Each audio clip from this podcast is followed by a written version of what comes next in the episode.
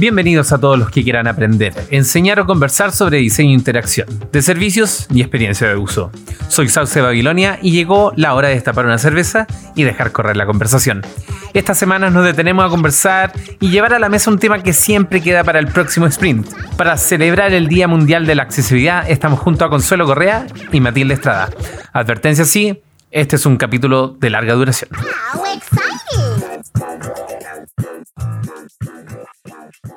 Estoy con Consuelo. Correa. Consuelo Correa y, Matilde Estrada. Matilde Estrada. Por favor, eh, preséntate, Consuelo.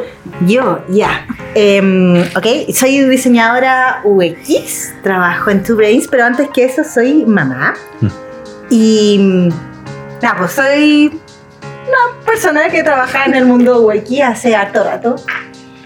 Nada especial. Matilde. Eh, bueno, igual que la Consu, soy diseñadora UX y el último tiempo interesada en este tema de la accesibilidad y fue lo que nos unió con la Consu para empezar de alguna manera a ver cuál es el enfoque que podemos darle a través del diseño y idealmente lograr una ayuda, no sabemos aún cómo, estamos trabajando en eso, pero nada, la idea es, es un poco trabajar y ayudar a través del diseño.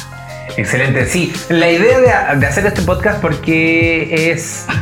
Este podcast va a salir en la semana del 16 de mayo, cual es el, el Día Mundial del Accessibility Awareness, no sé cómo decir en español, así como, ah, soy tan, tan inglés. pero, Internacional. claro, pero es un tema que mm, eh, siento que nosotros como diseñadores siempre estamos como ex- expuestos, tenemos una oportunidad de abordarlo, pero el día a día, el, no sé, el promedio, al final los objetivos de la empresa o de nuestros clientes no están tan alineados con esta, esta mm, vista del diseño. Eh, ¿Cómo lo ven ustedes que están viendo este tema, que lo están estudiando? Ya me contaban antes que no son expertas, pero tienen muchas ganas de, ver cómo podemos cambiar y mover las perillas en ese sentido. Eh, ¿Cómo está el tema hoy día de accesibilidad? ¿Cómo lo ven ustedes? Nosotros, en general, yo creo que estamos súper alineados en el grupo, en el colectivo. Em, todos creemos que, que el gran problema con la accesibilidad es que una vez que el producto sale y ve la luz, recién ahí se considera como un elemento que viene en un segundo paso o tercero incluso y, y que es algo que debería considerarse desde el principio por varias razones. Eh, primero porque es más barato. Eh, obviamente hacer modificaciones cuando algo ya está en, en producción, Ujú. digamos, sale carísimo, anda versus hacerlo desde el principio y utilizar realmente las metodologías ágiles. Em, nosotros creemos también que, que además fomenta la creatividad. Cuando consideras a las personas en situación de discapacidad desde el principio, aparecen todas esas soluciones que, que a todos nos gustan tanto. No sé, tu Mac, por ejemplo es una maravilla. O aplicaciones especiales como Lazarillo, que en el fondo que pusieron a la, a la persona en el centro y, y pusieron el tema de la discapacidad. Pucha, hoy en día está, yo creo que por lo menos en 20 idiomas o Ujú. 15, es una maravilla realmente y ha ido creciendo, creciendo, creciendo. Entonces, nada, pues nosotros creemos que la accesibilidad es algo que es como nuestra deuda, tiene que ver con el respeto a los derechos de las personas. Siempre hablamos de la persona al centro, pero, pero ¿qué tanto lo ponemos en el Que centro? finalmente no se cumple. Básicamente como que partió un poco desde ahí, desde, como te comentaba antes, darle valor al diseño y encontramos como esto que era el tema de hacer el, el diseño a partir del usuario, que es básicamente lo que hoy día está tan en boga y que todo el mundo así como, oh, necesitamos ser el diseñador UX y finalmente no, sa- no tiene muy claro lo que necesita o lo que quiere o lo que conlleva ser un diseñador UX.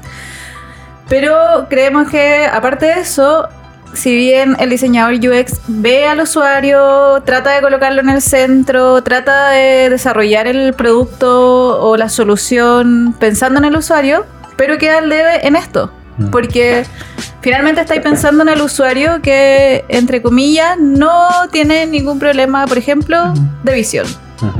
Para el mundo digital, que eso es como súper importante. Estáis desarrollando cosas sin pensar de que ¿qué pasa con un usuario que, que tiene problema de visión? No va a poder consumir tu producto, tu servicio o la solución que creaste. Claro, yo el- eh, estaba, bueno, para la pega estaba viendo las tendencias de diseño que se vienen para el 2019 y hay mucho ahínco en, en las microinteracciones. Mm, Así son es. Maravilloso. Son maravillosas, pero que en algún, eh, para alguna gente no, no cambia nada, no, no, No, da es su- valor. no da valor, no Mm. tiene un valor como real más allá de, de lo bonito o llamativo que, que puede hacer un producto. Eh, si finalmente estás invirtiendo en eso, Pero ¿qué que en invertir en, en esto otro. No digo de que, que tengas que colocar a pelear así como Mm. con cuál invierto más o no, sino que es como, ok, si estás pensando como en una microinteracción, también podrías pensar por este lado como, ¿cómo puedo hacer mi solución para una persona con problemas de accesibilidad? Mm. ¿Y qué pasaría, por ejemplo, si esa microinteracción le incluyera eh, la vibración? Ujú. Algo sensorial distinto de solo la vista o un sonido. Pensar en el fondo en, en estas personas que, que quizás no pueden acceder de, de una manera común, por decirlo de alguna Ujú. manera, al contenido. Entonces, el tema, lo que nosotros vemos es que estamos tan preocupados de llegar al 80%, el que el 80-20, que sí, Ujú. siempre tan pendiente del 80-20, pero ¿qué pasa con toda esa gente que queda afuera? Ujú. ¿Qué pasa con, con el que tiene discapacidad visual, motora, e incluso las personas que tienen problemas de comprensión en el texto? Ujú. Por eso es que es tan importante el UX Content, por ejemplo. Em, y en la forma de redactar el contenido, todo ese tipo de cosas. Entonces, lo que nosotros creemos es que no es tan difícil pensar un poquito más, como darle una vuelta y buscar una solución que sea para todos, que los incluya a todos, pero por respeto y por amor a las personas, porque finalmente nosotros tenemos a la persona en el centro, pero ¿qué persona en el centro? La gente como uno nomás, pues no, pues. ¿Qué, qué- suena casi como qué elitista, ¿cachai? Onda, Mm. Como, ¿por qué tiene que ser exclusivo? Claro, porque no me, no me mueve la aguja en términos como de revenue, no, no sé, como que margino, no, mar, no margino, perdón, no margino nada con plata, entonces como que si no tengo un, un, eh, costo, un retorno, tal vez mi esfuerzo no implica, pero lo que, está, lo que estábamos hablando un poco antes también es como si incluí este esfuerzo durante tu proceso, eh, eso es marginal. Pero además el, el porcentaje de la gente con discapacidad en Chile corresponde a un 16%. Ujú. Que, wow, no, esto no tenía idea. Ya, mira, es un Mm. 16%. En el mundo corresponde a 15%. Sí. Nosotros en Chile somos un poquito más, de 16%. La gente en muchos casos tiene multidiscapacidad. O sea, por ejemplo, mi hija, que tiene autismo, también tiene problemas motores. Eh, porque muchas veces el, una cosa lleva a la otra, Mm. ¿verdad? Entonces, si pensamos en un 16% y además vemos dónde se concentra esa gente, podríamos ver que realmente es un mercado sumamente interesante, Mm, incluso en términos económicos. O sea, mm. por ejemplo, ahora hay un chico que diseña ropa, no sé si la han visto. Es ropa inclusiva, le amo. Te amo, Vicente. Eh, y, Vicente, claro, tiene ropa inclusiva, entonces es porque él no es capaz de abrocharse un botón. Perfecto. Entonces, ¿dónde se va a vender esa ropa ahora? En París, po. obvio. Obvio que Mm. París fueron los primeros en querer comprar esto. ¿Y qué pasa con eso? ¿Qué pasa con todos nosotros, los que vivimos Mm. dentro del mundo de discapacidad? Yo voy a comprar toda mi ropa en París Mm, porque en serio le abriste ese espacio, Claro. porque tú eres mejor marca que el resto, exacto. porque me identifico con tu discurso. Ujú. ¿Cachai? Entonces, en realidad cuando nosotros pensamos como, ¿por qué debería hacerse desde el principio? Ey, ¿en serio? Hay un tema no solo de respeto, sino que también puede ser algo económico importante. Tu marca va a dejar una huella diferente. O sea, no, no sé, no sé si estoy hablando una, una tontera o no, pero el- veo como también el paralelo de estas marcas de mm, ecológicas y, Ajá. y conscientes del medio ambiente que al final también marginan mucha, mucha, mucha plata. Y no recuerdo si era eh, no sé cómo se pronuncia, pero es las, las típicas mochilas Kanken. Sí. Ah, sí. Que tam- o, o Patagonia. Que Con tela como- reciclada. Sí, con Claro, tela reciclada. em, que no sé si Patagonia o Kanken que hizo un- una campaña de no compres esta chaqueta, que era su chaqueta, porque hablaban de que, bueno, es como prefiero que la recicle y qué sé yo, y las ventas se les fueron a las nubes solamente por el discurso, por lo que había detrás de ese mensaje. Pero es que se han dado cuenta de eso, es un poco Mm. lo que decía la Consu, de que, no sé, pues también lo han hecho la- las grandes marcas de retail, como París como que se, enfoca mucho en esto y lo hace cuando te dice así como abre la campaña de que lleves algo para reciclar y te da un X porcentaje de descuento.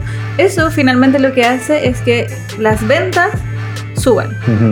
Entonces, cuando piensas desde el lado de, de cómo poder aportar en este mundo de la discapacidad a los usuarios que tienen discapacidad, como que tenéis que darle también como esa vuelta. De pronto, tal vez eh, tu cliente está pensando solo en los KPI que tiene que lograr y subir y todo, pero de pronto tú puedes hacer desde el diseño un trabajo por detrás, así como muy menor, que tal vez tú lo ves como muy menor, pero solo ese pequeño trabajo va a ayudar a que el día de mañana, no sé, tu sitio pueda ser accesible para una persona que ocupa un lector de voz.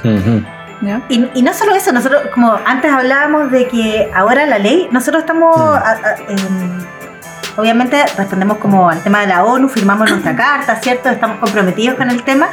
Y la, la ONU hizo un llamado para que en el 2030 todos los sitios web sean accesibles. Si Mm. hoy en día yo quiero vender en la comunidad europea y mi sitio no es accesible, yo no puedo vender ahí.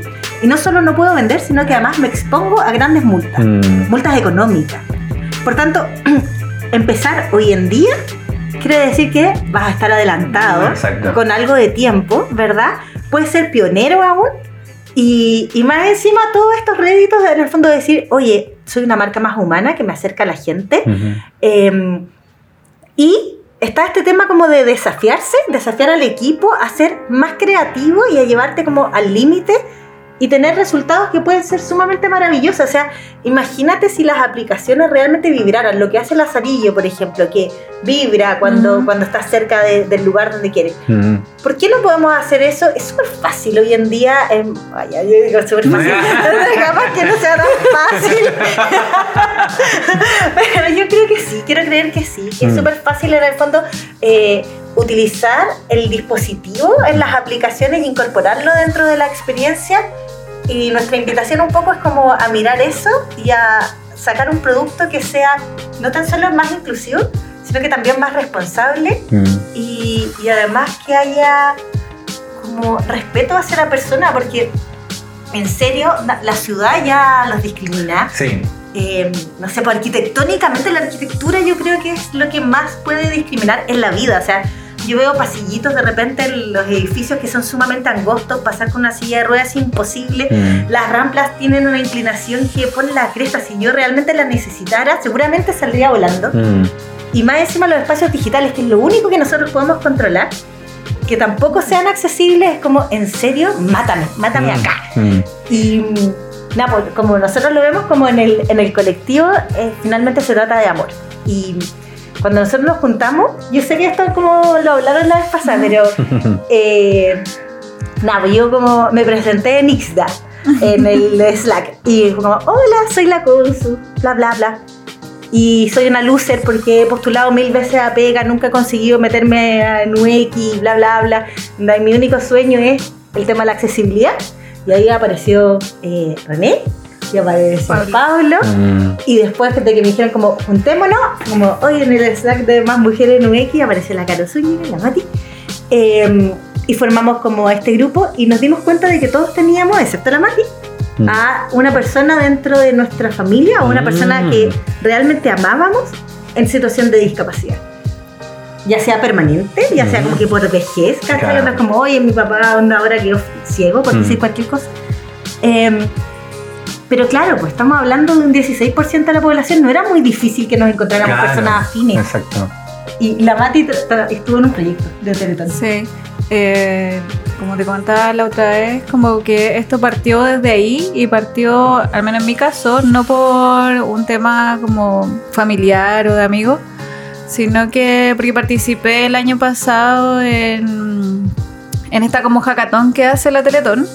Y encontré que las soluciones que salen de ahí son súper buenas, Ujú. pero finalmente se quedan ahí. Ujú. ¿Ya? Que, que es como un poco lo que pasa, que así como que todos nos ponemos una vez al año, así como Claro. preocupados de la discapacidad. ¿Por qué? Sí. Porque viene la Teletón y después así como que ya se, lo- se nos olvidó. Sí. Mm. Entonces ahí como que yo hice como el switch y dije, ok, estoy pensando en el UX, en el usuario, pero ¿y qué pasa con esta gente que finalmente también son usuarios? Ujú. Nadie está pensando en ello.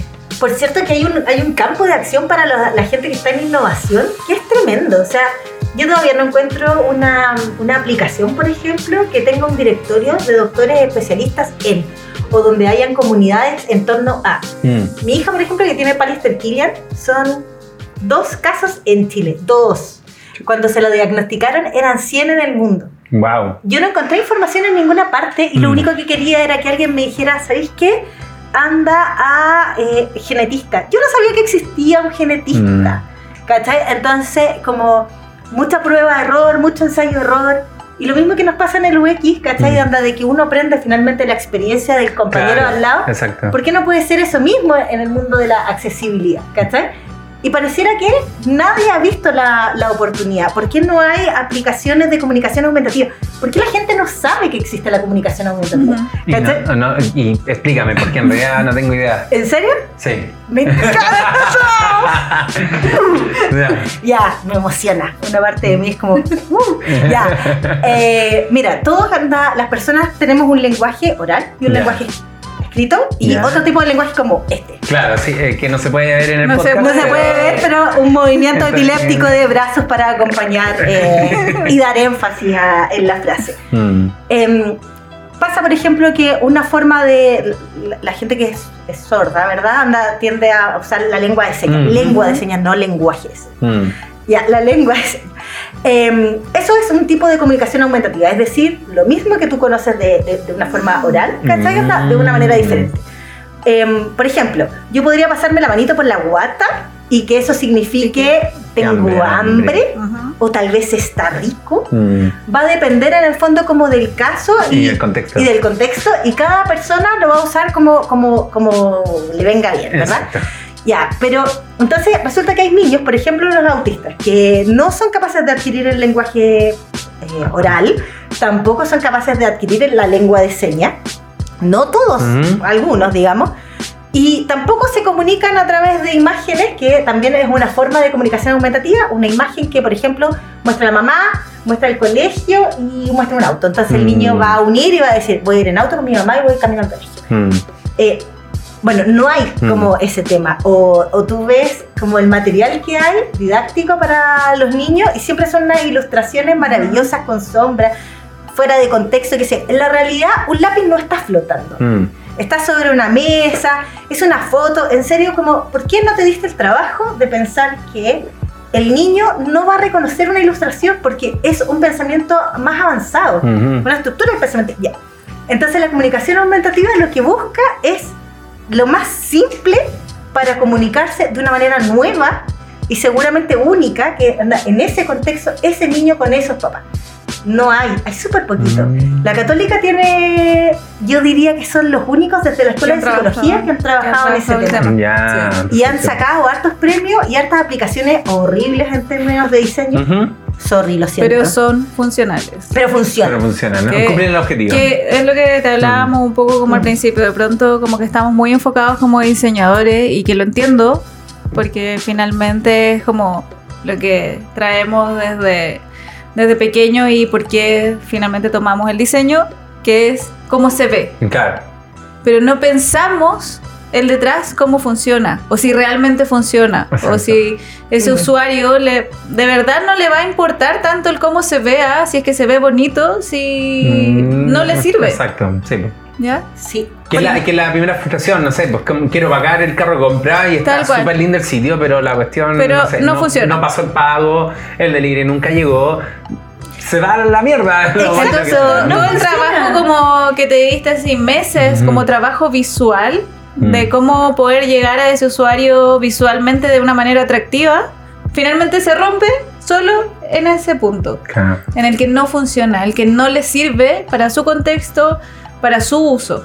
Y un poco lo que encontramos que hoy día hace falta como en el diseño para esta parte de accesibilidad. Porque además hay niveles de, como de, de conocimiento. Entonces, primero hay que entender el mundo tal como es, para luego ser capaz de, de abstraerse y decir, ah, estas líneas, onda que alrededor, oye, sí, hay un elefante, como el principito.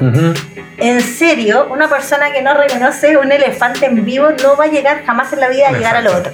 Entonces lo que pasa con el material didáctico es que llegan a, a- a la abstracción del principito muchas veces. Y no, es un proceso. Entonces, ¿por qué las aplicaciones no tienen en el fondo esta opción de decir, mira, usar un lenguaje fotográfico, usar una ilustración que sea bastante realista y luego llegar a la abstracción, pero Mm. como por paso? Y, y en general lo que nosotros vemos es que eso, que es una necesidad heavy, o sea, te morís la cantidad de gente que no tiene lenguaje adquirido y Mm. onda, en este momento no me acuerdo la cifra, pero después te puedo contar. Pero son números muy, muy altos. La cantidad de gente discapacitada en Chile es altísima. y en general, eh, muchos tienen. No es como lo que vemos en la Teletón, que son problemas como motores Y de desplazamiento finalmente. Exacto, O sea, exacto. yo igual los veo, digo como, oye, qué suerte el papá que está llorando a moco tendido, pero su hijo le habla. Ujú. Sí. Sí, sí, sí. Y hay un mundo entero, en serio, a mí no me hablan.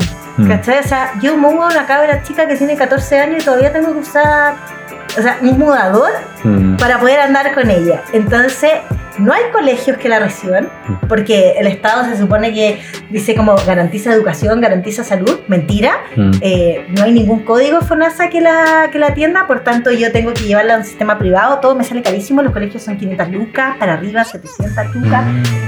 Eh, entonces, cuando, cuando nos juntamos con los chicos, yo decía como, el mundo ya me resulta demasiado violento Exacto. para que más encima en la pega que nosotros hacemos en el día a día, también excluyan a mi familia. Porque cuando hay un discapacitado, en tu familia, en realidad toda la familia queda discapacitada. Exacto. Sí.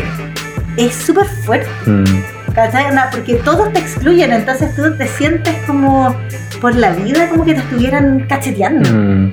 ¿Cachai? ¿Y en serio queremos hacerle eso a la gente? Porque ya, dijimos 16%. Ahora, sumémosle al papá, a la mamá, a los hermanos. ¿Y cuánta gente es? Exacto. Vamos a llegar cual. a la mitad de la población.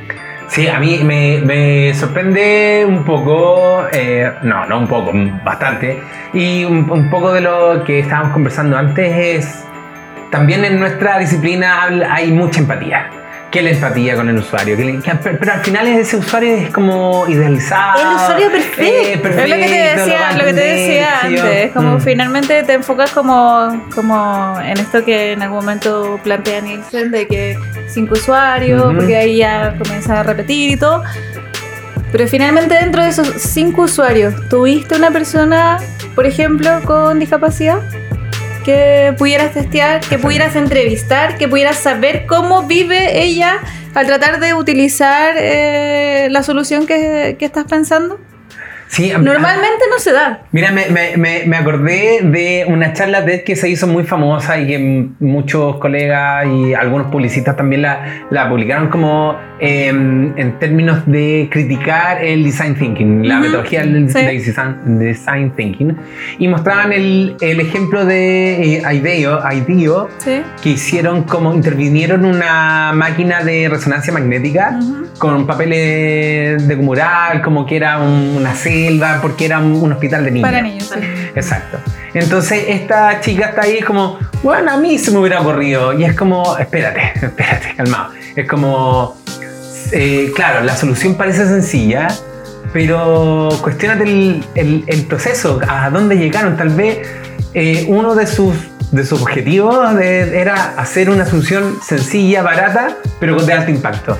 Y el hecho, yo desde en, en lo personal, es como que tengo muchas ganas de descubrir el mundo de la resonancia magnética porque yo soy medio claustrofóbico y tengo problemas en la espalda, por lo cual yo sufro mucho cuando me meto a estas máquinas, ¿cachai?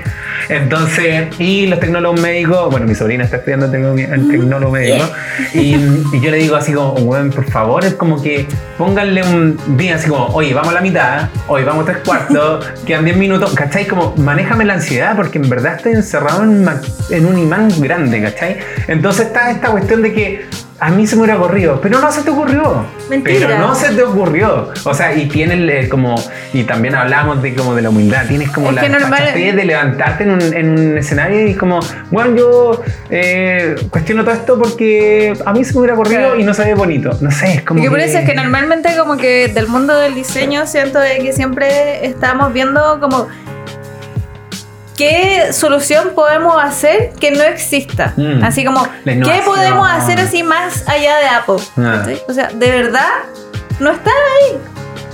De verdad está de pronto en cosas muy pequeñas Claro. que solo haciendo ese pequeño cambio o solo preocupándote de esa pequeña esa pequeña cosa que puede ayudar finalmente ah, le estás haciendo la vida más, más fácil a- al usuario más fácil a una persona y yo creo que desde ahí es donde parte realmente el valor del diseño Y además, bueno, está el tema del, del diseño universal. O sea, eh, yo les daba el ejemplo que en- escuché en un podcast sobre el, el origen de por qué las esquinas están con estas ramplas. Sí. Que uno podría decir, ah, para la silla de ruedas, qué sé yo. Y no, partió No. como por el, por el compadre que llevaba las bebidas al negocio para poder subir más rápido la cuestión. Pero, consecuencia, sirvió para la gente con eh, silla de ruedas. Y Como también- grandes cosas. Claro. y para la gente en bicicleta, y hoy día tú tienes cero problemas de movilidad y cuando llegas a la esquina te bajas por esa rampla. Entonces, en realidad es, como hay soluciones que sirven para este 16% de personas, em, pero ah, no sirven a todos al final. Así ¿no? es. Es el tema. La, la- la vida a todos. Bueno, hoy día si lo piensas, hoy día están saliendo muchos dispositivos que se supone que te van a hacer la vida más fácil y que como que tú le vas a hablar y, no sé, te va a encender la luz, te va a preparar el café, Mm. te va a leer un sitio Ujú. para que leer las noticias, pero algo tan simple que no se piensa en su momento cuando se diseña, es como si ese sitio no está bien armado, lo que va a terminar leyendo va a ser algo que no te va a servir Incomprensible. sí. incomprensible. Exacto. Entonces, no es solo el trabajar para el 16%, Ujú. sino que es trabajar para ese 16% y que de alguna u otra manera chorreo. Va, correo va a llegar a, la- a las otras personas. Ujú. O como decía la Consu, estáis trabajando para el 16%, pero en verdad ese 16% tiene familia. Ujú. Entonces, la realidad de esa familia ya no es la de nosotros. Es la de una persona con discapacidad. Porque conocen Claro. otras cosas, porque su realidad es distinta, porque ellos tienen que vivir igual como esa persona Exacto. que tiene Y discapacidad. tiene el derecho de vivir igual que, que todos los demás. po. Incluso si volvemos al Lazarillo, por ejemplo, que mm, eh, hoy en día te permite orientarte al interior, por ejemplo, de un banco. Dime si no te gustaría llegar a un banco donde nosotros sin ningún tema de Exacto. discapacidad, sin absolutamente nada, yo quisiera esa aplicación para lograr llegar a cierto lugar si me siento perdido. Exacto. Adentro, o sea, Lazarillo llega donde Google no puede llegar. Va a poder estar adentro de un mall, a estar adentro de distintos lugares. Por tanto, ellos, claro, obviamente crearon una aplicación pensado en un grupo, pero eso, si lo piensan y lo llevan un paso más allá, nos va a servir absolutamente a todos. Entonces, nosotros lo que creemos es que si nosotros tenemos en mente, nosotros como diseñadores UX, tenemos en mente al usuario borde, en realidad sí vamos a llegar al 100%. Exacto. ¿Y por qué conformarse con el 80%? Claro. Ese es el tema. Exacto. Y por último, Mm. si nada de eso te convence, va a ser ley, amigo. Sí, po. en Así 10 años más, en sí. 11 años más. Ah. Se viene con Sí. todo, entonces es momento de que empecemos a replantearnos y Mm. A considerarlo desde el principio. Yo no me acuerdo cuando vi esa publicidad de, eh, del Google Assistant y que era la primera vez que veía una publicidad que era hablaba del Google Assistant porque es como ya esta cosa de que podéis prender las luces y que podéis ver Netflix y solamente así como acostado, así como ok Google y la cuestión. Pero estaba como enfocado a, a la situación de discapacidades, como gente que no podía, no no, el gesto que nosotros tenemos como tan, tan comoditizado, es como el pulgar sobre la pantalla, no podía hacerlo y podía desenvolverse en este mundo digital gracias a este Google Assistant. Tú, me contabas que en realidad Android en- no es tan accesible. No, bueno, de, de hecho ni siquiera lo encuentro tan consistente. Mm. O sea, porque ellos hicieron material como, como una guía de Sí. diseño, pero si tú miras las aplicaciones entre ellas, todas las de Google, que si yo, onda, compara Google Maps con Gmail, te vas a dar cuenta que no todas son Mm. tan consistentes. Por tanto, es una muy buena idea en vías de desarrollo. Exacto. Eh, tuve un profe que trabajó en Google Mm. y, y él decía que le cargaba a Google. y yo como que por alguna razón amé al Pero sí, Mm. eh, Android no es tan accesible en, en términos como de las aplicaciones, Mm. la tienda, qué sé yo, porque finalmente es súper fácil, ellos aceptan las aplicaciones híbridas, Mm. por ejemplo, no necesariamente tiene que ser tan nativo. Exacto. Y, y nadie pareciera testearlo al otro lado, entonces Mm. yo lo veo con mi hija, que por ejemplo Minecraft, perfecto en Apple. Wow. Sí, yo me siento súper orgullosa porque construye casa. No habla ni mierda, pero construye casa en Minecraft. Eh, sí, por Josefina. Y bueno, en un celular Android o en una tablet Android, ella no es capaz de hacer absolutamente nada. Wow. No sabe cómo desbloquearla, no sabe Mm. qué hacer. En cambio, onda, le pasas una de Apple, no, no sé, pues le encanta el, el- el- ¿Cómo se llama la, la chiquita, la dos? iPad Eh, 2. el iPad mini. Mm. El iPad mini. El iPad mini, perfecto. El más grandecito también. Entonces, como que ha tenido varias versiones diferentes Ah. y le gusta porque además como se replican, ¿cachai? Onda, Mm, sí, pues, sí. instaláis y está todo como si como todo igual. siempre, Está todo todo igual, igual. Ella no tiene que reaprender a utilizar Exacto, sus cosas, está exacto. exactamente donde lo dejo. Entonces, es súper poderoso, Mm. es carísimo, Mm. y uno pensaría que como, ah, que ah, tan exclusivo, que sí, pero en serio, si tienen la oportunidad, o sea, Apple ganó un premio de los derechos humanos. Mm. No es menor. Y, y no fue hace tanto tiempo, fue el año pasado nada más. Y, y no es menor. Y cuando la, la directora, creo que era, que dio un discurso, ella decía que el trabajo realmente ponían a las personas en el centro por respeto a las personas. Como que para ellos el tema de la accesibilidad no es un checklist que pasan al final y decir como, ah, ya, vamos a hacer un test heurístico y a ver, onda, la URL es amistosa, sí, check. No, va Claro. mucho más allá. Y, y nosotros creemos que en el fondo que hacia allá deberíamos ir. Sí, a mí me, me pasó que, mm, bueno, esta, ya, esto es como una anécdota muy, muy al margen. Eh, odio WhatsApp. Yo en verdad odio WhatsApp, me, me carga y me carga que el 80% se comunique solamente por WhatsApp. Y eh, a mí me encanta Telegram. Me encanta Ah, Telegram. me encanta Sí. Telegram, en que todas las cosas que ha sacado los últimos, los últimos dos años de WhatsApp, Telegram lo tiene desde el año uno, Así es. ¿cachai? Como, pero weón, ¿qué Pero la gente no lo conoce. No, No lo conoce, pero es menos accesible que WhatsApp. Pero tiene la voz. pero tiene la otra, sí. Muero, muero con Pero eso. cuando supe eso, era claro, es como, pucha, eh, Telegram es ruso, es como, eh, su objetivo en verdad es la encriptación, es que no te, pucha, la seguridad y todo lo demás. Eh, pero no, pues WhatsApp es mucho más accesible. eh, no recuerdo dónde saqué este dato, pero lo voy a, lo voy a buscar. Y, mm, y ahí como que también se me cayó un poco la aplicación, po, ¿cachai? Es como, también es como, pucha, algo, hay algo ahí, ¿cachai? Yo no sé, yo, yo no puedo confiar en nada que huela a Facebook, Instagram, como que me- después de que me dijeron de que oían tus conversaciones, Y que es verdad. Verdad. entonces yo obviamente no le doy permiso a Exacto. acceder a mis audios. Es- es- te escucha, bueno, eh, al margen, te escucha no como lo pensamos, sino que hay ciertas palabras que lo gatillan y Sí. empieza a grabar y ahí te escucha, pero no, te- no es que te escuche las Como 24-7. Me da lo mismo, o sea, como que a esa- igual, me escucha igual. a esa altura, me parece que es sumamente invasivo, Sí, a mí me da mucho miedo. Eh, yo soy sumamente Mm. paranoica. Las uso todas, pero con miedo. Ya, Oye, Pero eh, entrando como está, yo les hablaba que quería como un poco final- finalizar el podcast con unos tips.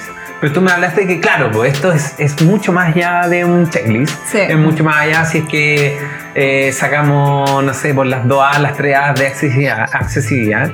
Y mm, lo que me quería quedar es con el lenguaje. Eh, lo que hablamos un poco antes y quiero transmitírselo a eso porque yo también en, en lo personal me encanta que las palabras signifiquen lo que realmente signifique y cuando a ti significa algo distinto ya es malentendido, ya ahí dejamos de comunicarnos. Entonces, primero, ¿cómo se debe eh, definir un, por ejemplo, yo te dije persona de capacidades diferentes y me dijiste que estaba mal. Está mal, Sí, está totalmente, totalmente mal. ¿Por qué, por qué está mal y, y cómo se debe decir? Bueno, está mal porque finalmente las personas no tienen una capacidad diferente. No son, no sé, un superhéroe. Mm, Superman tiene una capacidad Claro. diferente, Superman vuela, es diferente. ¿ya? perfecto. Pero acá no. Mm, Acá son personas en situación de discapacidad. perfecto. Nosotros lo que creemos es que si hablan de capacidades diferentes, un poco es como romantizar la discapacidad, Mm. de la misma manera en que se romantiza, ¿está bien decir romantizar? ¿Sí? Mm. Sí. Eh, la pobreza o Ya. el sacrificio El y el esfuerzo sí. para obtener cosas y bienes materiales. Como que finalmente cuando eh, haces como este ejercicio de romantizar las cosas, como que también le bajas el perfil, le bajas Mm. la importancia. Mm. Eso es el tema, como que lo minimizas Tal cual. demasiado. Es como lo que hablábamos antes era de cuando uno, la gente habla de capacidades diferentes, yo siento que agarraron la discapacidad, la transformaron en un poodle y le pusieron un lacito rosado, Mm. con el pelo cortado y con pompones, Claro. ¿cachai? Por tanto, como que lo transformaron en algo súper cute, Mm. como dulce, Muy kawaii. muy kawaii, Sí. y la discapacidad no, no es tan No es- bonita. No es así, no es así. No es, tan, eh, no, no es bonita. No, no es bonita, es Mm. bien, bien conchuda, en verdad. Mm. em, no es fácil, entonces nosotros en general los que- las personas que vivimos dentro de esto no nos gusta y de hecho tanto es así que el Senadis lanzó un, un pequeño documento, deben tener unas dos, tres páginas, un PDF, por favor búsquenlo, Ya. que dice cómo se habla. Y desde la persona ciega, eh, la lengua de señas, y dice como, no es un lenguaje, Mm. y un montón de cosas. Entonces yo siento que para mm, hablar de accesibilidad y diseño universal también, lo primero es hablarlo en los términos correctos. Exacto. O sea, eso es como el primer tips. Porque si no, en serio, en el mundo de la discapacidad la, no va a haber comunicación.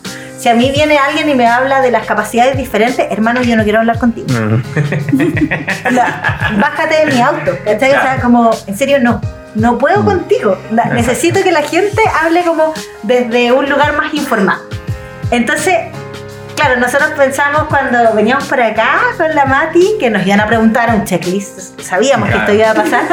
Eh, y claro, por, supuesto. promedio, la. De, de hecho, yo venía preparada para decir a qué edad empecé a tomar. No te hice esa pregunta. No me preguntó. Se le ¿qué olvidó, se le No, olvidó. No me preguntó. No, no, es que eso fue para el evento especial. ¿no? ¿Verdad? Era el Ah. cumpleaños de... O sea, yo venía lista para decir, no, piscola.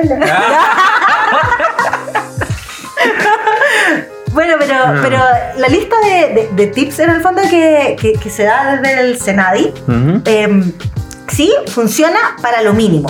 Ya. Nosotros queremos que la gente vaya un poquito más allá. Que en el fondo que sea más que lo mínimo y que realmente a las personas en situación de discapacidad se considere el momento de hacer, de hacer el test. Y no necesitas para eso realmente poner a un discapacitado frente a la pantalla. Por ejemplo, eh, yo alguna vez quise diseñar un... Yo, qué autorreferente. Perdón.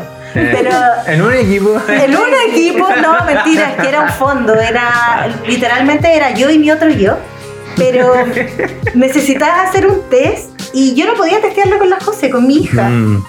Entonces estaba en un súper problema porque ¿cómo hacía esto para avanzar? Y lo que hice fue agarrar a su hermano menor y decirle, ¿cómo lo haría la José? Mm. Entonces, claro, porque yo entiendo de repente como llevar a una persona en situación de discapacidad y ponerlo frente a una pantalla en un laboratorio en serio no es viable. Pero lo que hablábamos antes, en un supermercado, una caja, una balanza eh, que debería funcionar para una persona en silla de ruedas, ¿qué tan difícil es ponerse uno En en, la la silla, silla? rueda. Exacto. O a veces, no sé, algo más simple aún, que desde el mundo digital, que muchas veces se piensa de que para hacer cosas pensando en las personas con problemas de discapacidad tenéis que invertir muchas lucas, qué sé yo, de pronto del mundo digital podías hacer cosas mucho más simples. Mm. Como bien dice la Consu, es, ya existe un checklist que es básico, pero por ejemplo, yo no sé si todos lo conocen. Mm. Yo no sé si todos tienen conciencia de que eso existe. No sé si todos en algún momento hacen la prueba de su producto ya existente, de que lo lea el lector de voz Mm. del computador para ver realmente cómo lo estaría consumiendo una Exacto. persona discapacitada. Entonces finalmente es como pensar un poquito más allá Mm. de cómo lo podrías hacer, tal vez no saliendo a la calle, sino que Ponte tus zapatos. O sea, Sí. ponerte en los zapatos de, de esa persona. ¿Cómo O sea, lo haría? Claro, pongam- pongámonos.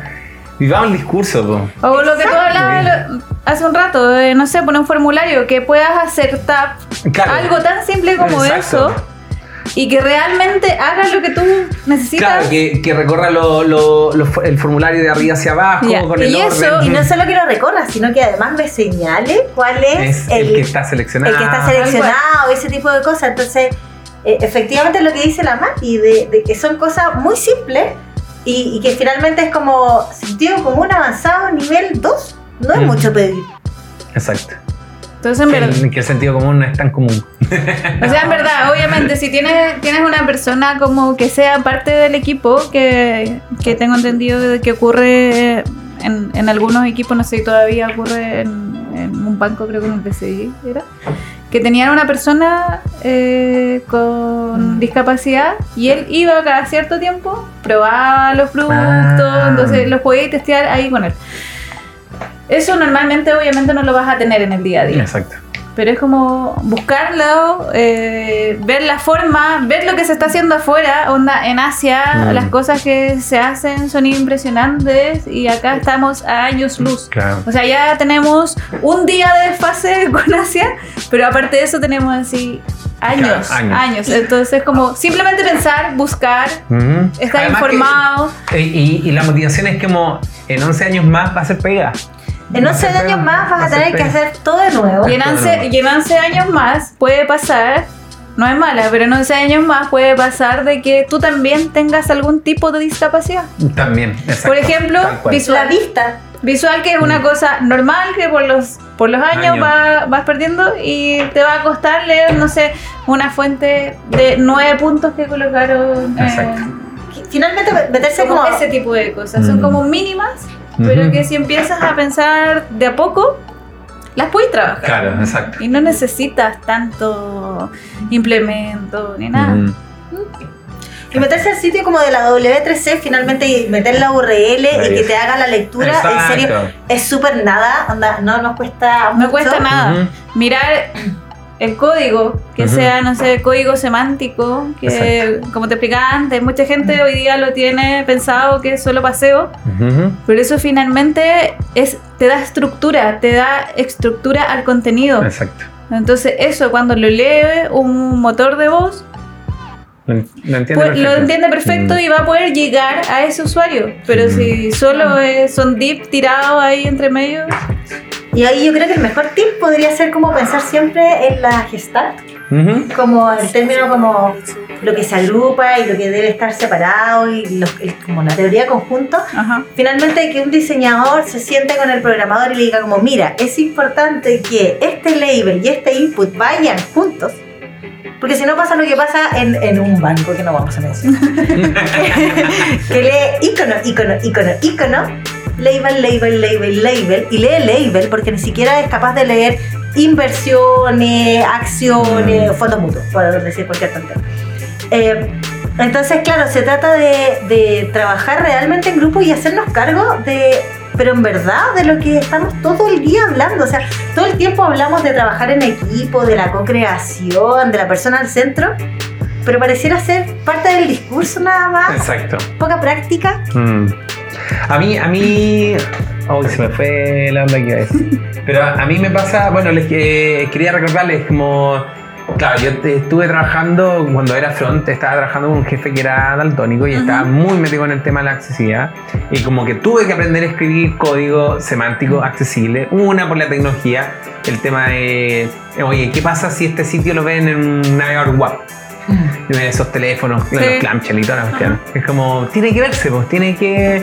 Tiene ¿Pero que por qué? funcionar igual. ¿Pero por qué? Porque igual, no, ¿quién soy yo para negarle a esa persona que vea el contenido? Entonces eso se hizo parte de, em, parte de mi rutina en, en- en- cuando fronteaba y lo quiero unir con un video que vi hace poco sobre el- el- la 5G Sí. que era como, ¿por qué no había que emocionarse tanto con la 5G? 5G? Porque al final, claro, vamos a tener em, vamos a tener más ancho de banda, va a ser como todo más rápido, pero todos vamos a querer que, eh, puta, no sé, pues, que la tele esté conectada con la lavadora y con el, la cortadora de pasto y qué sé yo, que vamos a ocupar todo el ancho de banda. Entonces, siempre estamos eh, al nivel como las posibilidades de la tecnología, ocuparla toda. Y hay gente que no necesita todo esta, eh, No, este- espérate, y hay gente que no tiene acceso a todo. O sea, Exacto. yo trabajé en sí. INACAP y de hecho ahora en la Universidad de Chile me pidieron que escribiera un artículo porque eh, yo escribo en Medium y mm, me pidieron que escribiera un artículo respecto de las versiones de los navegadores. ¿Por qué? Te voy a explicar por qué. Porque hasta ahora hemos hablado de discapacidad, pero no hemos hablado de pobreza en términos de accesibilidad. Exacto. Por tanto, ¿qué pasa con la gente que tiene un computador que, tiene, que todavía funciona y tiene 10 años y no puede actualizar del Windows 98? Exacto. Todos ellos, cuando nosotros ponemos un video de fondo, déjenme decirles que quedan absolutamente fuera. Eh, entonces, pasa que nosotros en ninguna parte decimos, no se ha levantado la necesidad de decir, ok, desde tal navegador, desde tal versión, todos estos navegadores, nos hacemos cargo de Opera, nos hacemos cargo. Mm. ¿Alguien siquiera revisa qué pasa con eso? Bueno, a mí me pasaba cuando trabajaba en INACAP, como todos deben saber, que en el fondo muchos de ellos son primeros profesionales y por tanto no tienen las mejores Mm. tecnologías.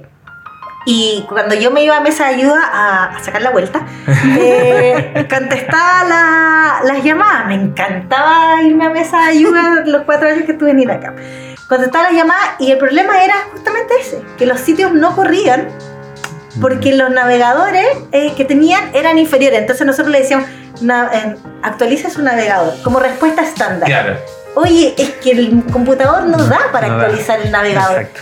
Entonces, en algún momento nosotros vamos a tener que hacernos cargo y decir, ¿sabéis qué? Vamos a tener que hacer una versión light Exacto. de todo esto para que la gente también acceda, porque finalmente todo lo que desarrollamos, sí, está hecho para las personas que no tienen situación de discapacidad, pero además hay gente que es clase media alta para arriba. Así es. Que de, de hecho hoy día Twitter, Facebook, Instagram, Mm. todos tienen una versión light en la s- store. Que, que gasta menos datos, Menos. que, que pucha, la- las microinteracciones no existen, porque en verdad no son prioridades. Como la prioridad es como, bueno, tengo 5 megas para todo el mes. no sé. Exacto, Tal cual. o tengo un celular que tiene 8 GB y nada más. Y Nada más. exacto. Entonces no me lo cargues de cosas. Mm. Como que eso, a eso iba con el tema de que no nos hacemos cargo en el día a día de cosas tan simples como de cuando estáis desarrollando lo que sea, una web, una app, lo que sea, de probarlo desde un, no sé, desde un 320 Mm. Para arriba. Mm. Eh, O sea, para mí eso ha sido así como una discusión a diario, porque yo les digo, tenemos que desarrollar, tenemos que trabajar para un 320, y me dicen así, pero es que, ¿quién tiene hoy día un 320? Mucha gente. Mucha gente. 320. Mucha gente de nuestra población tiene pantalla 320, entonces Mm. lo estáis dejando fuera solo Exacto. porque tú tienes el iPhone X, no sé qué Exacto. cosa. Y, si- y- y como a ti se te ve bien, no hay problema. Tal Claro, cual. y está siendo negligente finalmente. Entonces, nosotros cuando hablamos de accesibilidad no solo nos referimos a las personas con discapacidad o sin ella, sino que también a la gente que tiene menos recursos o derechamente gente pobre. En serio, onda, el, ahora todo el sistema público está migrando hacia Internet, cada vez vemos Ujú. menos eh, fila en los Sí. servicios, por ejemplo, eso ya no existe. Pero recién. Recién. Pero hay un Mm. plan, hay un programa, y mi cuñada trabaja en eso.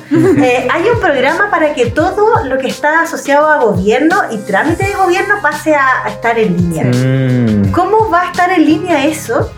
¿Cachai? Si la gente no, No tiene tiene, esos acceso. navegadores, no tienen esos accesos, no todos tienen el computadores, entonces el punto Mm. es que no estamos pensando en, de partida, en estar omnicanal, Y hay un montón de cosas que es como, ah, sí, transformación digital, vamos para allá, anda, porque todo va a estar en el mundo web. Espérate, todo debería estar en la web cuando todos seamos ricos. Exacto. Mientras tanto, hagámonos cargo. Exacto. Y bueno, en eso estamos. Buenísimo, buenísimo. Oye, ¿tienen no, el colectivo tiene nombre aún? Sí. ¿No? Ya. Oye, o sea, ¿esto va a ser oficial? Eso sí. Esta es la, eh, De verdad, de del verdad. Sí, el puro nombre. Sí, Dale, Mati. ya, Solo, solo el nombre. Dale, Ya, Mati. Porque, bueno, eh, contexto, no, no hablamos Sí, de eso. sí, sí. Eh, las chiquillas son parte de un colectivo que están orientados al tema de accesibilidad dentro de la UX, del diseño UX, que es sumamente necesario. De hecho, por eso lo, eh, una, la fecha y por eso quise hacer este podcast después que tuvimos la conversación de la aceleración. Porque es un tema que yo en algún momento vi, pero también se me, me, hago, mi, me hago cargo de, de mi poca responsabilidad de, de llevarlo a cabo para siempre. Entonces ustedes van a tomar esta aposta y Sí, ahí bueno, están- es, están la, cosas. es la idea que dentro de las cosas que, que queremos lograr con esto es hacer visible esto y que se tenga conciencia desde el mundo del diseño Ujú. Así como tienes conciencia, o deberías tenerla, eh, no sé, de color, de tipografía, así como, oye, también ten conciencia de que de alguna u otra manera esto también afecta a tu diseño Mm. y que desde aquí también deberías partir. Entonces, nada, finalmente nos llamamos CADA, Cada. CADA, Ya. Tiene un significado, Sí, por oh, favor. por favor. Estoy esperando. que es eh, Colectivo Autónomo Digital Accesible. De hecho, es Hermoso. Colectivo digital. No, No, pues es CADA, ¿no? Cada pa- co- colectivo digitales. autónomo, ¿no? ¿Cómo era? Colectivo No. Autónomo Digital Accesible. Colectivo digital. Ya te confundí. Ya me confundí. Ya, Nos costó mucho. Sí. Nos costó un Sí, kilo, po, ¿verdad? sí, po. Pero hablando de eso del lenguaje, el nombre tiene que ser eh, como preciso, pues tiene que decir, lo- no, quiere ser- no, no tiene que ser eufemístico. Ajá. Queríamos que fuese un colectivo porque finalmente estamos hablando de gente que se va a unir eh, a trabajar en torno a los temas. Es algo Mm. que en algún momento vamos a abrir. Queríamos que fuera súper claro que éramos autónomos porque Mm. no le vamos a responder ni a IXDA, ni al gobierno, ni a absolutamente nadie. Y nos parece bien. Nos queremos enfocar como Mm. Idealmente en, en la parte digital Digital, en la accesibilidad digital. y en No- la accesibilidad digital. Nosotros no, no somos arquitectos, no hay de, de momento urbanistas ni arquitectos Mm. ni nada por el estilo, por tanto no nos podemos hacer cargo de los espacios físicos. Exacto. Entonces quisimos ser súpermente responsables y dijimos como lo vamos a enfocar nada más que a los ambientes digitales, entonces como a la accesibilidad digital, pero súper importante que, que, que quedara el autónomo y Ujú. el tema del colectivo. Y cada era simpático porque eh, podemos hacer un montón de juegos de palabras, tenemos- cada, cada uno, cada, Cada Uno uno- cuenta. que no suene muy a piñera. Tal Claro. cual, pero como por ahí. Por ahí va, Por ahí va, por ahí, por ahí va. Ya, perfecto. Sí. Oye, Sí. me siento muy honrado por esta exclusividad, esta primicia. Eh, el podcast No, entero se mu- siente muchas muy gracias, muchas gracias por la invitación. Mm, No, oye, eh, la zorra, a mí me, me apasiona este tema, me apasiona por el lenguaje, me apasiona por el, el tema, no sé, del- tengo un, en lo personal, y esto ya es una infidencia, tengo un tema con hacernos cargo, es como algo que Mm. también eh, puedo estar pecando en, en mi día a día de solamente quedarme en el discurso. Entonces esto, eh, estar expuesto y visibilizarlo, eh, me hace también caer a tierra. Es como también soy parte de esto y también tengo que hacerme cargo. Y, y pucha, si los puedo apoyar con esta pequeña granito de arena del podcast, eh, me siento satisfecho, pero hay mucho por, por hacer. Para cerrar, Gracias. vamos, vamos. Sí, gracias. Para Sí. cerrar, eh, ¿qué están leyendo? Ah, yo venía preparada para esta pregunta. Sí. Yo te voy a contar que no estoy leyendo nada de momento. Ya, Me terminé de leer unos, unos libros de Baradit. ya. Me encanta la historia y me gusta cuando hay emoción en ello. Pero no estoy leyendo porque estoy escribiendo. Perfecto. Estoy escribiendo el proceso de eh, una persona que quiere ingresar al mundo web. Entonces, desde cómo debería ser su currículum, cómo debería ser su. LinkedIn, portafolio, entrevista, ejercicio técnico. Ya. Estoy en eso. Eh, Entonces, como que si me preguntáis qué estáis leyendo, como libro, no. No, estáis leyendo Pero tu- estoy leyendo Un montón de artículos para hacer esto de la Mm. manera más responsable posible. Perfecto. Y, y también como leyendo de, de temas de accesibilidad, Ujú. em, lenguaje, un poquito como qué fue lo que pasó en Estocolmo, en esta super cumbre, qué es lo que dice la ONU, como viendo más eh, desde la ley, Ujú. ¿cachai? Y entender hasta dónde se suscribe Chile, y eso ha sido un temón. eh, porque Chile se hace cargo, hasta tú hablaste de la A y doble A y qué sé yo, eh, no se hace cargo del proceso completo. ¿verdad? Mm. Nosotros solamente es como hasta las dos. Como Chile. ¿no? Ah, Chile. Chile. A media a media. A media. Eh, entonces estoy intentando entender qué mierda fue lo que pasó Mm, para que no nos hagamos cargo de, de- de- de esto como en una visión más global. ya. Yo creo que, nada, que se cagaron en dos tiempos, hay un tema como de gobierno. No quisiera como que llegar y decirlo, Claro. entonces estoy investigando. Ya, perfecto. Súper. Sí. ¿Y tú? Sí, yo estoy volviendo a- al libro de Lin UX, así como para retomar un poco, porque Muy bueno. hay cosas como que en el día a día vais perdiendo Exacto. y tienes como que volver a releer para volver a entender, de pronto le sacáis como una segunda lectura también. Así que estoy ahí en eso. ¿Y qué estás escuchando tú? Gonzalo? ¿Música? Oh, yo como que volví a Faith No More. Ya. A ¿En morir. serio? A morir. ¿En serio? Es que lo amo. Mike Patton para mí es como. Bueno, yo de hecho he ido a varios conciertos de Faith No More y Ujú. siempre le grito a Mike Patton para que se case conmigo. Y no pasa nada. Pero no me escucha Mm. y no me ve. Yo creo Yo que tenéis que gritar Pero, más pero fuerte. espérate, Mike Patton es accesible, ¿no? Sí, pasa todo el año acá. como- Ah. Yo Pasa todo el año acá. Es chileno, más frágil, 100% Sí, yo creo que tenés que ir accesible. para allá. Yo creo que tenés que ir ahí. Creo que sí, comerte un completo ahí. Frankie, Sí, por ahí. ir a cortarme el pelo, alguna cosita, para que Ya. me vea. Claro. Em, sí, Faith No More. Sí, no. bacán. Él, él es una buena persona, así que más llegar. Ay, ¿tú lo conoces? Sí, sí. Ah, que- amigo íntimo. No, Ah. no, es que dentro como de las cosas que he hecho como en la vida, eh, me ha tocado como trabajar como en el mundo de la música, qué sé yo. Entonces Ah. hubo un año que venía a Chile y teloneaban uno, obviamente una banda chilena. Y nada, ahí como que lo conocimos en el backstage. Mentira. Sí, y él Mati, era ¿por qué muy nunca está, de se está desayunando esto. Es que no puedo creer. Oye, es que Conozco también a más gente. Ah, chuta. una amiga, su marido es el loco de séptimo vicio. Ya. Entonces también una vez yo le hablaba. fría, ¿no? sí, claro. Y yo le hablaba de Mike Patton y que sí, y me dice como, bueno, estuvo ayer comiendo en mi casa. Y Ya. yo le decía a mi amiga Lynn, así como, es que Lynn, en serio, no quiero hablarte nunca más en la vida. No, pero yo lo conocí una vez, no estaba en mi casa ni nada. Yo, yo lo conocí ahí, él muy amoroso, todo, nos saludó, na- nada más, no estaba en mi mesa. Pero, ¿y- y ahí mesa, Sí, pero él así como muy amoroso, porque iba justo para salir a, a escenario y no te lo Tenemos que hablar de esto demasiado. ¿Quién te ¿Se le pone un pin a eso? Claro, sí, ¿Y ahí. tú qué estás escuchando? Ya, eh, bueno, yo soy un poco más metalera que la Consu y yo escucho metal sinfónico. Ya. Así que nada, como que ahí normalmente escucho Pero como bueno. metal finlandés.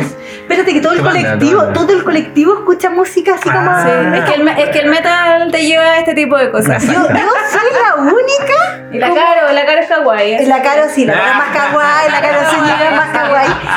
Y, pero yo siento que soy como el término medio, Ya. soy la popera del grupo. Ya. y porque, Ah, wow. porque escucho Guns. Entonces, ¿qué- ay, qué pop. Sí, sí, no. Por Dios, por Dios, qué pop. Sí, pero eso no. ¿Pero me- alguna banda favorita de.? A ver, hoy día.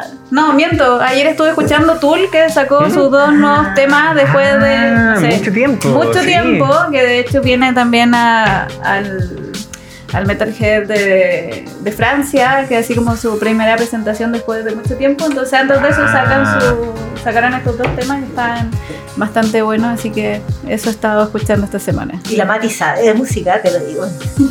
Cacha nota. Es como un Oye. orgullo para mí. Oye, chiquillas, muchas gracias por responder a la invitación. Eh, en verdad tiré este tema porque pues estaba la posibilidad, eran, eran voces que no, estaban, no habían estado en el podcast, pero en verdad me voy con mucha tarea para la casa, Eh. lo cual es súper, súper, para mí me, me encanta, me encanta aprender cosas nuevas. Y, y- y también en lo personal, como retomar esto te- este tema que para mí era del día a día, eh, que lo he dejado. Y mm, ya mañana tendré una De conversación pronto, con por mi eso, jefe. de pronto hay que empezar como a sembrar la semilla, así como que yo, por ejemplo, yo ahora yo no, no estoy fronteando ni nada, pero donde así Mm. voy donde el desarrollador y le digo así como, oye, Claro. Ay, ¿sabéis qué nos ha pasado también? Que como hemos empezado a instalar este tema a través de las redes sociales, empezamos a recibir invitaciones de ministerios, de empresas Ah, súper grandes, ya. para que empecemos a dar charlas. Y es súper cuático porque hemos dicho permanentemente, es que no somos expertos, pero el tema es que como nadie habla del tema, Nadie es experto. nadie es experto, eh, hay que partir por alguna parte. Hermoso. Entonces estamos ya invitados como colectivo a distintos lugares y vamos a partir seguramente, no lo sé bien, en algún ministerio. Estamos La en zorra. conversaciones. La sopa. Mucho se habla en la industria de la UX sobre la empatía, pero el Día Mundial de la Accesibilidad comenzó con un post escrito en 2011 por un desarrollador llamado John Devon, donde instaba a sus pares a convertir las tecnologías asistidas en un conocimiento de dominio general por la comunidad de desarrolladores. Hace ocho años atrás, que se celebra entonces el Día de la Accesibilidad el tercer jueves de mayo. Dejaré en el canal de Slack del podcast los links que nombramos en la conversación, donde pueden comenzar a investigar el tema y llevar a la acción todo lo que hablamos de empatía. Las canciones que escuchan en este podcast son de Revolution Void y de Ryan Little. Agradecemos a Two Brains y Lógica y Get On Board por hacer posible este podcast. Y a mí me encuentras en Twitter como Sauce Babilonia o en el Slack de Isla Santiago y esto fue Bitcam el podcast, una producción perenne orgullosa de ser parte de Isla Santiago. Hasta la próxima.